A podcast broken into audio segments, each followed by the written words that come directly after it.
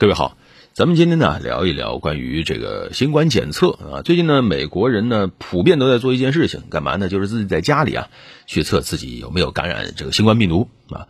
哎，大家说这个核酸检测我们都去医院排队呀，他们怎么在家里测呢？哎，美国人他现在真是在家里测，他实际上是美国政府现在呢在向美国家庭啊要分发五亿次免费的家庭快速检测的这个设备，那玩意儿跟个验孕棒差不多。你测完之后呢，呃，他会告诉你是不是阳性。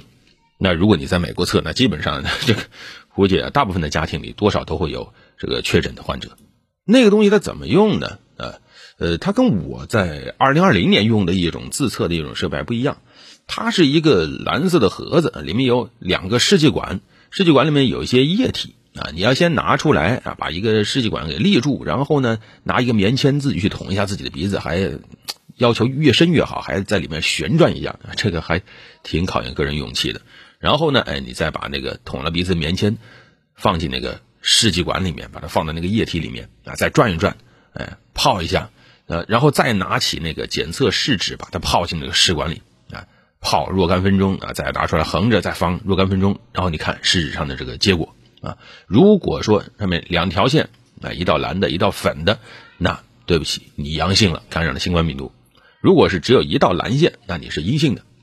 我当年二零二零年，我当时托朋友帮我搞的一个检测的东西呢，它实际上是就是拿一滴血啊去呃滴在上面，然后也是静置看啊到底有几根线。后来发现哦还好啊，这个防护做的不错，没中招。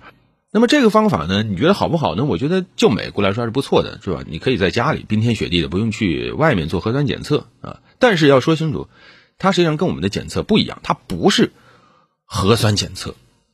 我们的核酸检测实际上是什么？是这个基因扩增技术，就是把新冠病毒的一段这个 RNA 片段啊，把它逆转录成双链 DNA，再通过技术手段进行扩增啊，就是说把这个携带有病毒的基因片段给它放大、放大再放大，然后再去探测啊，发现它到达一定的浓度了，那么我们就能检测出它里面这个样本里面是有新冠病毒的。而美国它测这个东西呢，实际上它是一种抗原检测技术，它是检测你这鼻腔里面，它不是拿棉签捅吗？是吧？它捅这个鼻腔以后，看看分泌物里面有没有病毒的抗原啊。当然还有一种啊，这个方法就是叫抗体检测啊。但是抗体检测现在实际上意义不大了，因为大家都打过疫苗，打了疫苗以后，那么就有抗体了。那我当年测的这个，好像就是别人跟我说那是测你有没有抗体啊。当时还没有大规模打疫苗，如果当时发现我有抗体，那说明。你曾经得过啊，后来发现没有，那就没得过。但现在你再去测抗体没用了，大家都打了疫苗了，那你这个再去测有没有抗体就没有什么意义了。那么怎么说呢？这回这个抗原检测呢，呃，对比核酸检测最大的优点，那当然是方便，在家里能做，而且呢很快，对吧？你看几十分钟，最多半个小时就完了。我们做核酸检测，你要是慢检八个小时，第二天再去拿结果，多慢。但是有一个巨大的问题。那就是这个快速检测的灵敏度啊，它是很有限的，它很容易漏检。像这种快速检测产品，多少是合格呢？就是灵敏度超过百分之八十就要合格。但是核酸检测的灵敏多少呢？百分之九十九点九啊！而且还有抗原检测，它不适合病毒载量比较低的感染者，也就是说你刚刚患病毒还不多，那么也测不出来啊。它更强调就是你。这个已经得了，开始发病了，这个时候再测啊，你不舒服了，你去测，你是不是啊？那么这样的这种检测能力，你一想就知道它的漏洞是很多的啊，而且呢，它还很容易出现假阳性啊，因为它的这个特异性不强啊。你比如说有其他的冠状病毒，它不是新冠病毒啊，它这个抗原它也能够检测出来，所以这个就比较麻烦。所以这也是回答了一部分人好奇说这玩意儿能不能用在我们这儿啊？那大家在家里就不用去排队了，不适合我们这儿。不是说我们没这个技术，实际上这个设备我们很早就能生产，甚至可以说现在欧美他买的很多的这种检测设备啊，包括什么核酸检测的试剂啊，这种抗原或者抗体检测的试剂啊，实际上咱们都能生产啊，很多都是直接从咱们这进口。你像去年年中的时候，当时英英国搞的 G 7峰会，现场也是搞一遍一遍的检测啊，那么抗原检测也有，那试剂全是咱们中国造的。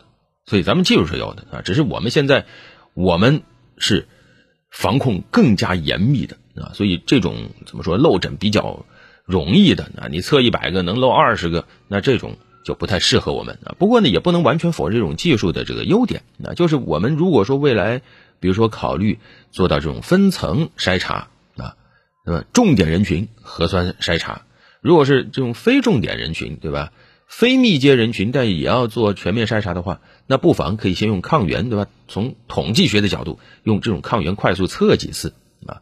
还有一些地方，比如说它核酸检测能力跟不上，但是它有这种急需结果的时候，把抗原检测作为一种辅助手段，也是可以考虑的。那但是，咱反复说了，就算要用，它也只是辅助手段。就目前来看，真正的诊断结果，最终还是要用核酸去测啊，这个才算。而且在一定的情况下，核酸都还得多次测试呢，所以不同的国家啊，这个情况不一样。你像美国对吧？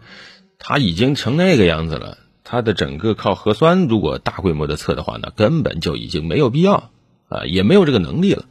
在这种情况下，如果真能够啊，大多数人做一做这种抗原检测，在自己家测一下，如果测出来了感染了，自个儿有效的隔离啊，那还有一定的希望减缓。